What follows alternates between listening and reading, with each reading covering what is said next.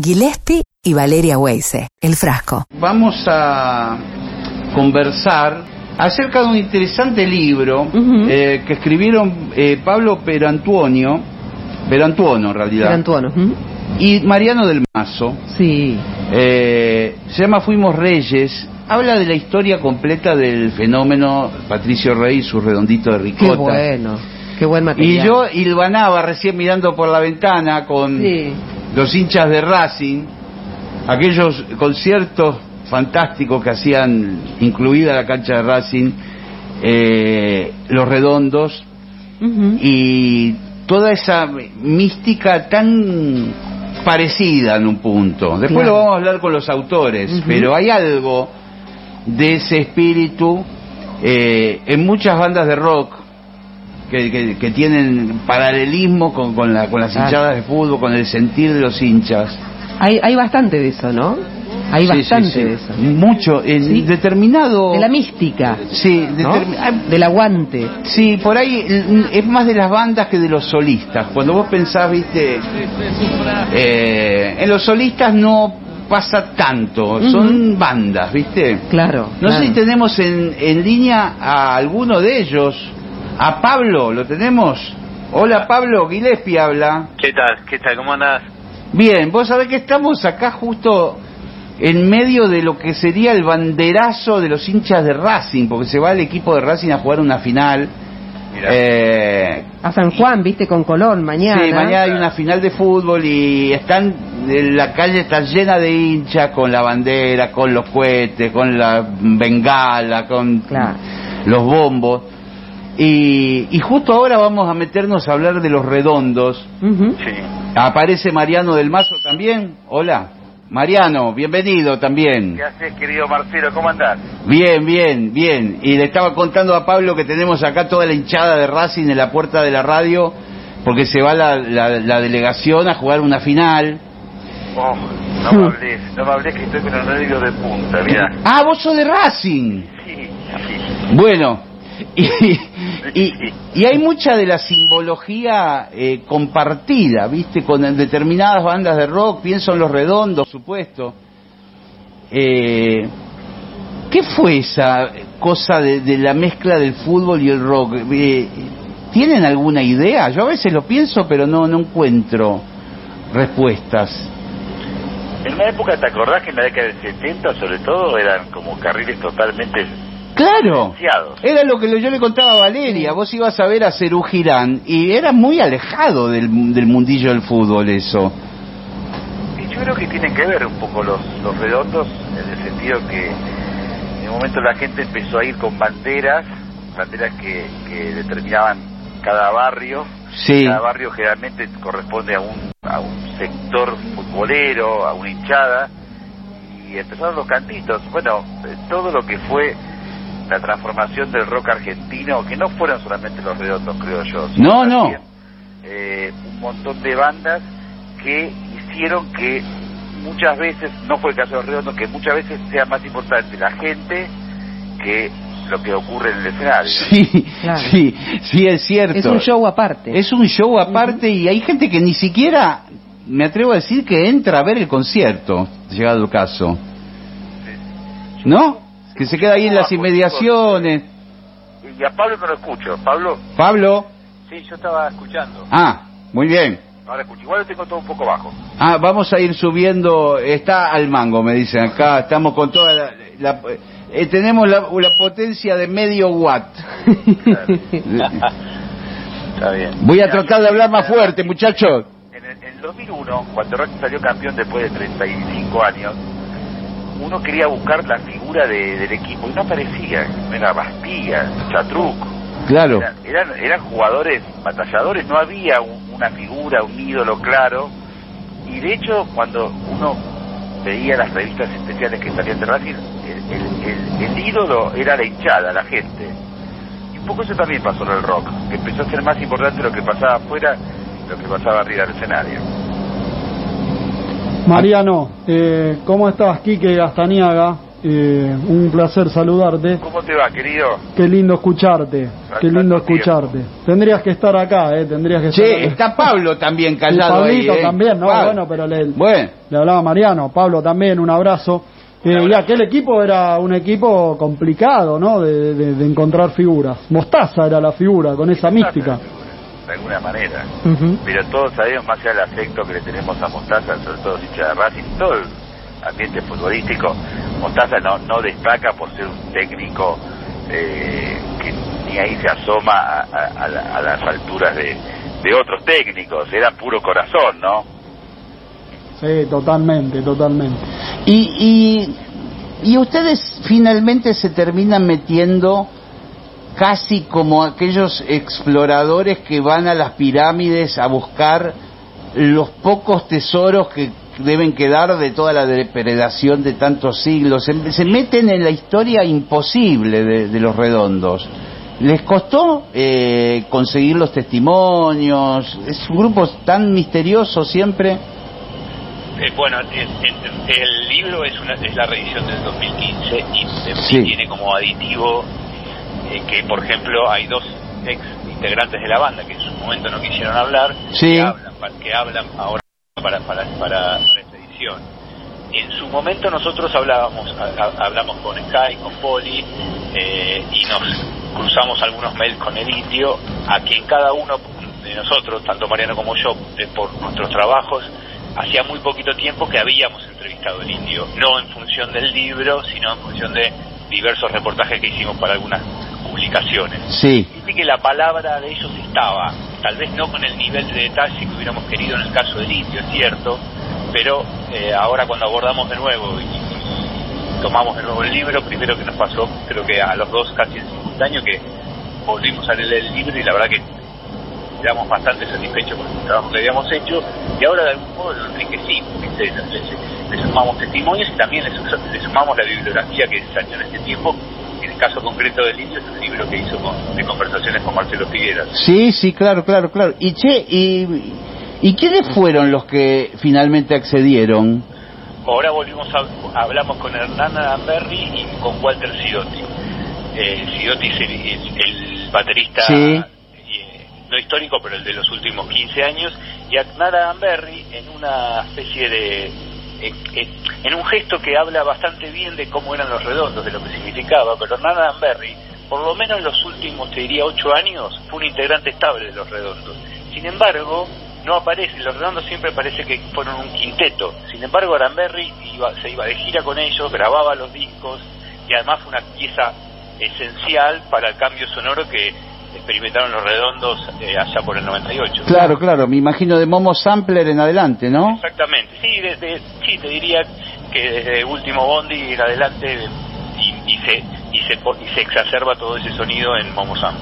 Pablo Mariano Valeria los saluda, el placer de, de tenerlos. Hola, Pablo, ¿cómo quería saber en, en este trayecto, ¿no? De, del 2015 a esta reedición, ¿qué devolución han tenido el trabajo? Digo, porque ahora agregaron, se suman estos testimonios. Digo, ya que se sumen, habla bien de que en la lectura del trabajo dicen, me gustó por lo, lo que hicieron con, con lo nuestro, ¿no? También hay algo de eso.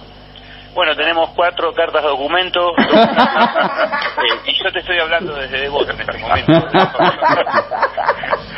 Por tengo que levantar una deuda que realmente en la vía. No, buenas, buenas devoluciones. Eh, Sky y Poli Sí. directamente eh, dijeron que les había parecido un muy buen libro, un libro serio. Bien. Del indio lo que sabemos es que por lo menos no, no, no nos criticó. Ya es un montón. Bueno, no.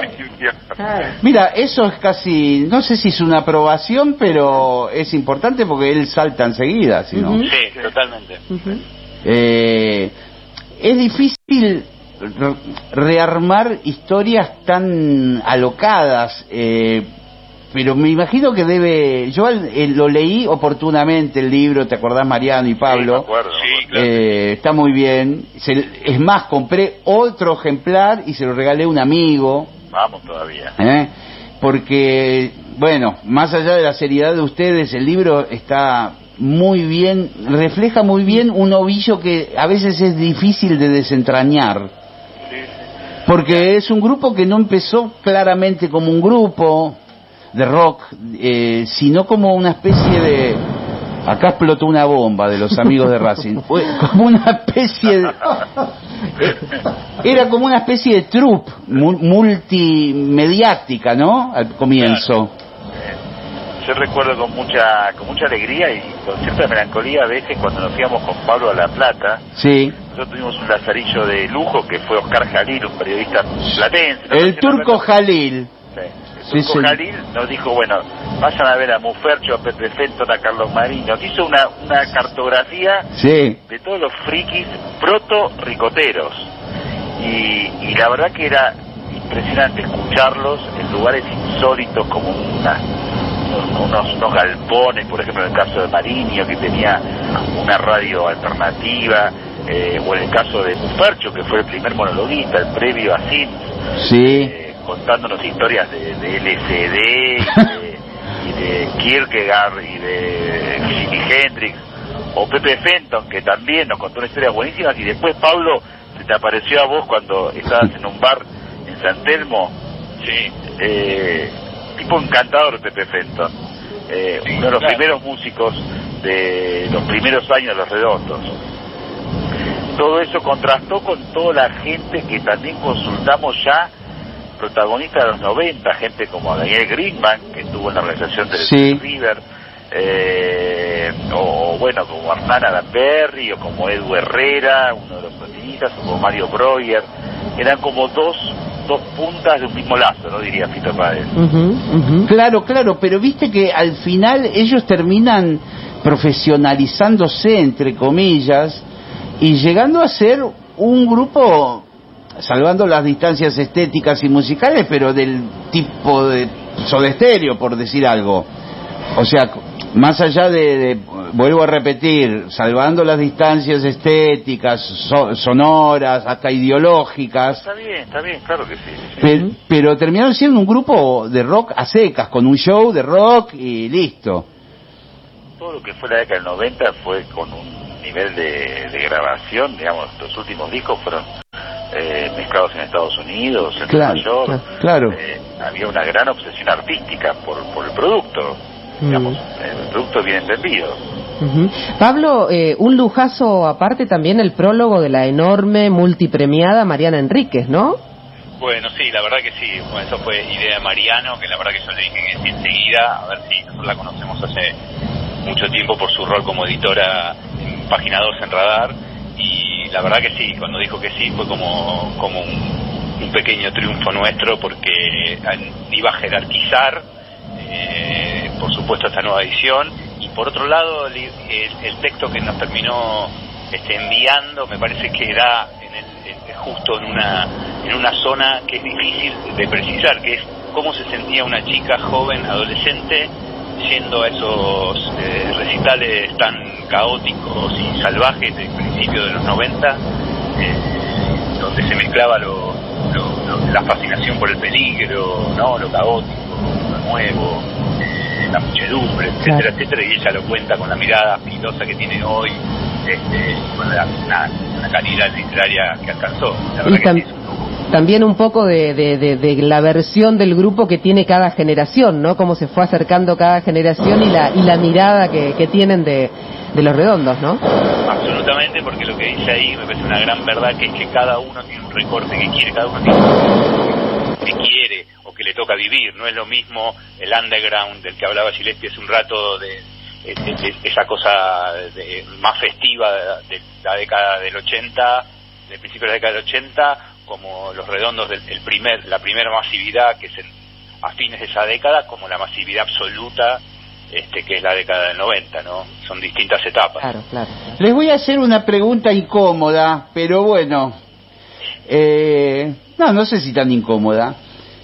Ustedes saben que eh, los redondos, eh, gracias a Dios, eh, mantienen a sus integrantes con vida. Claro. Es una de las pocas bandas. Sí, Una de las pocas, sí.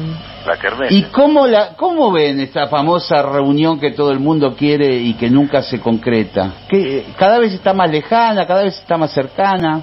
Mira, la reunión de los redonditos? Sí, no, sí, claro, más vale. no, porque... No, ¿de qué estamos hablando? Yo te voy a hacer una pregunta incómoda a vos, Gillespie. No, a mí me parece que, que nunca un regreso es bueno, nunca. Ni, en una banda de rock, ni en el amor. Eh, y vengo de, vengo de hacer Cerugirán y, y el regreso de Cerugirán no fue buena. No, es cierto. Eh, tampoco fue bueno el de Soda Stereo, tampoco. Yo me imagino, menos mal que mataron a Lennon, porque no se hubiesen vuelto los Beatles. No, una vez hace bastante ya habíamos publicado la primera edición y me encuentro con Sky y hablamos del tema. sí, Y en el imaginario a las 4 de la mañana, ¿no te imaginas? sí, sí, claro, sí, sí, Eh, tomando un fernecito. dice, Mira, la verdad que no, no vamos a volver, no, no da, no da, o sea, todo esto informal, ¿no? Dice, Sí. Pero si ocurriese un, un regreso, yo me lo imagino un concierto a puertas cerradas, transmitido por internet para todo el mundo. Bueno, pero eso es bastante coincidente con algunas cosas que escuché del indio. También que él considera que no, por ahí no está para las grandes multitudes, pero que no descarta hacer algo o- así online o... Absolutamente. De, de hecho, su El última aparición de- fue en de Cariz. ¿Cómo? Ahí... Repitan. Decía que su última aparición con los fundamentalistas Claro. fue, eh, fue, fue así, fue una, fue una aparición virtual Claro. donde cantó casi sorpresivamente un par de temas nuevos y, y bueno, sí, este, eso sería una variable que, que yo no descartaría del todo, por ejemplo. Yo, yo sí la descarto. Yo... No, cuidado, cuidado, no descarten del todo así. Epa, ¿tenés, tenés data? No, no, pero no sé, a mí me da la sensación que han bajado bastante los decibeles en relación a... ¿A qué le quería hacer yo una pregunta a vos incómoda? Cuidado, que- porque no se escucha bien.